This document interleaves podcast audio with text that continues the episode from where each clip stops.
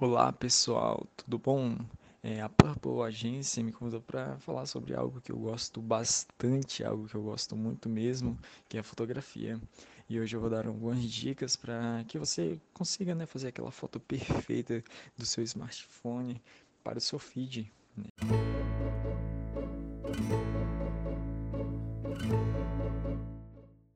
Uma das coisas bem importantes, né, para a gente começar, até mesmo antes de você pegar o celular, é você analisar a luz. É, a fotografia é composta basicamente por luz. A luz dá toda a dinâmica para a fotografia. Se você quer algo mais dramático, você usa meia luz ali posicionada em 45 graus, né? Algo nesse sentido. Se você quer uma, uma pegada mais verão, você faz aquela foto no finalzinho da tarde, 5 horinhas da tarde ali, aquele momento dourado, né? Então tudo isso é, é proporcionado pela luz. Então é super importante que você analise a luz, o que você quer fazer na sua foto. Ah, eu quero uma foto mais dramática, como eu falei. É, você vai sempre deixar um pouquinho a luz para lateral, né, para que ela crie uma certa sombra. Se você quer um, uma foto mais é, douradinha, consequentemente você vai utilizar ali, a, se no caso for luz natural, você usa uma luz de 5 horas da tarde, que tem aquele momento dourado. E é, eu não aconselho tanto você usar é, contraluz com o celular, né? É, porque o arquivo de, de, edição do celular é um pouco pequeno, então acaba que você não consegue recuperar. Ah, a exposição muito baixa, muito alta, então eu não aconselho. Então sempre tente é, usar a luz a favor de você. É, se você vai fazer uma foto e, e você se posicionou e a luz está atrás de você, consequentemente você vai sair um pouquinho mais escuro, por conta que a fotometria do celular vai calcular aquela exposição de luz e vai falar, nossa, está muito alto, então eu vou baixar. Então, consequentemente, você vai tirar uma foto mais escura. Então, o que é mais aconselhável é que você sempre coloque adiante de você, né? Para que ilumine você e deixe o segundo plano sempre um pouquinho mais escurinho, porque aí você ganha né, atenção para o plano principal, que no caso é se é foto autorretrato, seria você mesmo. E então seria basicamente isso, a utilização da luz, né, para a realização da foto. E outra coisa que é super importante é que quando você vai utilizar o celular, é, parece uma coisa simples, mas é super importante. Sempre limpe a, o vidrinho da, da câmera. Às vezes, né, pelo o ser um celular a gente ter contato ali direto com as digitais e acaba ficando né marcado a gente sua bastante pelas mãos algumas pessoas sua bastante é, então acaba ficando é, as marcas até mesmo na câmera então é super importante para você ter uma foto nítida porque uma coisa que é que ressalta bastante a nitidez de uma foto, né? Você consegue ver todos os detalhes ali, por mais baixo que seja o pixel do celular, uma foto nítida chama bastante atenção. É, não sai aquela foto borrada.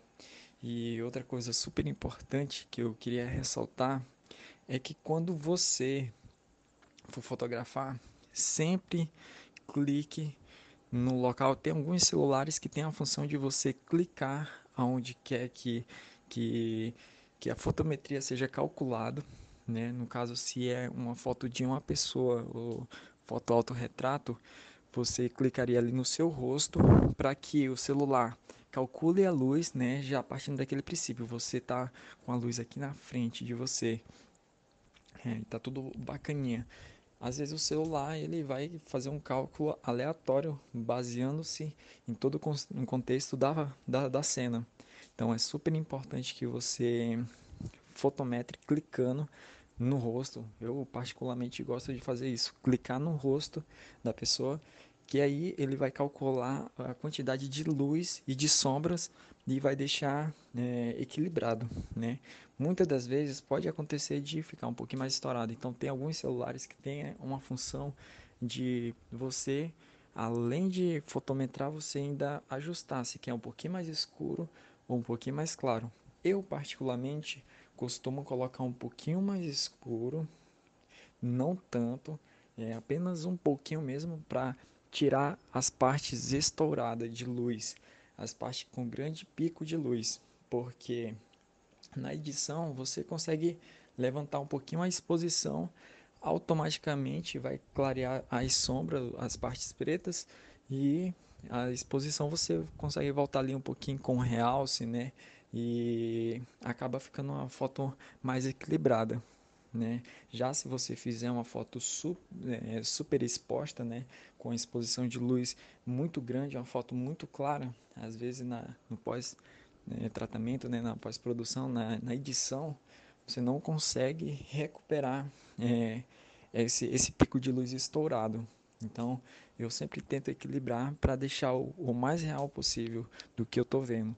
Se, é, e o tom de pele não é estourado, ele é sempre realce ali, ele tem textura. Então, eu sempre tento calcular o que eu vejo aqui no celular com o que eu vejo no real. E assim eu faço o equilíbrio de luz.